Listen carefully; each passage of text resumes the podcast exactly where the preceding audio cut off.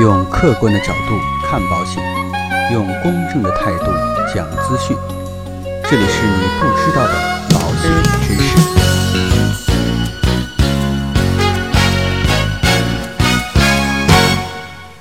好，各位亲爱的朋友们，大家好。那今天呢，跟大家聊一个有关于车辆保险容易产生纠纷的一些问题。应该说啊，随着社会的发展，有车的消费者越来越多，车辆保险呢也成为人们日常当中经常接触的保险之一。接下来啊，就为大家介绍一些有可能导致车险合同纠纷的一些问题，帮助咱们消费者未雨绸缪，提前多去注意，尽可能去避免纠纷的发生。首先，第一个呢，要跟大家聊的呀，就是有关于免责条款的内容。这方面呢，如果啊没有搞清楚的话，容易发生一些争议的问题。那在投保车辆保险的时候啊，作为消费者，我们应该啊去认真阅读保险的相关条款，特别是啊合同里边约定的一些除外责任，也就是我们俗称的叫免责条款这些内容。这个呢，对于保障自己的合法权益啊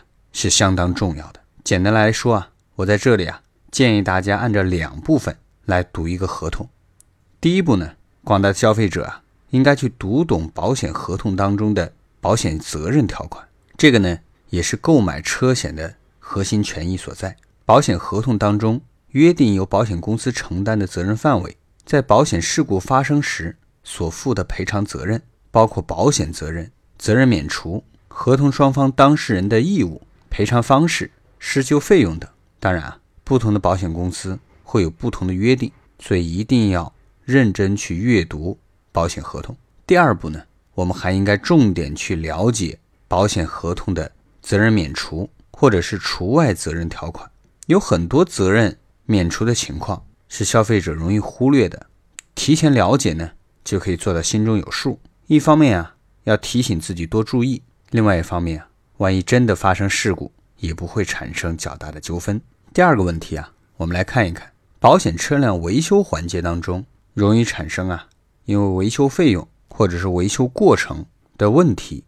而产生的分歧。那消费者的车辆如果说出险后，应该及时和保险公司的定损人员共同就这个损失的项目、损失金额进行协商，达成一致的意见，以避免日后造成不必要的纠纷。那车辆理赔的定损争议啊。一般集中在维修方面，主要是下面两种情况。第一个呢，就是对于维修价格的争议，这个呢，主要就是维修厂的维修费用啊，可能会高于定损员核定的损失金额。那保险公司的定损员呢，一般情况下，他定损的时候会参考市场的维修价格，确定比较合理的维修金额。但是呢，维修厂因为进货渠道或者其他的原因，造成的维修金额会比定损的高。在这种情况之下，消费者啊可以和定损员去沟通，把这个价格啊共同的协商来决定。第二个呢，损失部件究竟是该更换或者是该维修而引发的争议。一般来说呢，保险公司对于车辆损失的部件呢，主要还是以维修为主。也就是说啊，损失的部件如果说可以修复，并且呢不影响正常的使用，应该啊先进行修复处理。如果说这个损失的部件没办法修复的，才可以去更换损失的部件。所以呢，建议我们的消费者要注意这一点，确定好维修方式，以确保能够获得相关的赔偿。第三个呢，车辆损失达到或接近实际价值的赔付问题。那机动车辆保险为不定值的保险合同，在车辆损失达到或者接近实际的价值的时候，保险公司呢。按照不超出出险时的实际价格进行赔偿，这个呢与实际承保的时候啊，保险金额会有一定的差异。也就是说，你可能承保的时候啊，那个时候车值十万，但是等你损失的时候啊，还是要看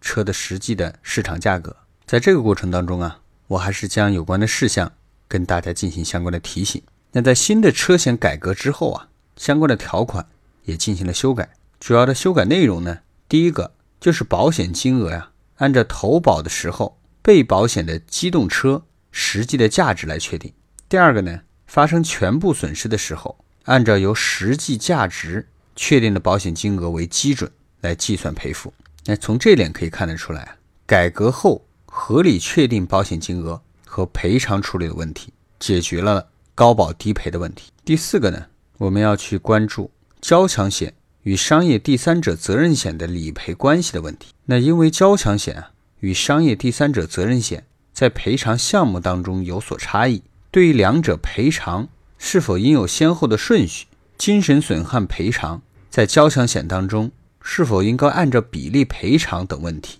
人们呢？容易存在不同的理解，在这块呢也容易产生争议。第五块呢，相关附加险的赔偿问题，有一些保险责任呢是附加险里边才有的，所以车主需要明确的区分。比如说啊，夏季多发暴雨，很多消费者在车辆长期浸爆的情况之下，强制发动车辆，造成啊发动机进水而产生损坏。那在这个时候啊，根据车辆损失险向保险公司进行索赔，那保险公司啊。拒绝承担相关的赔偿责任，这是因为啊，车辆损失险的条款里边明确规定，保险的车辆因遭遇淹水啊或涉水行驶的时候，发动机损坏的，属于责任免除的范围。如果说消费者啊想要避免这种情况的损失，就可以去选购啊发动机涉水损失险这个险种。好，那今天呢有关于车险的相关容易发生纠纷的一些问题啊，在这里呢。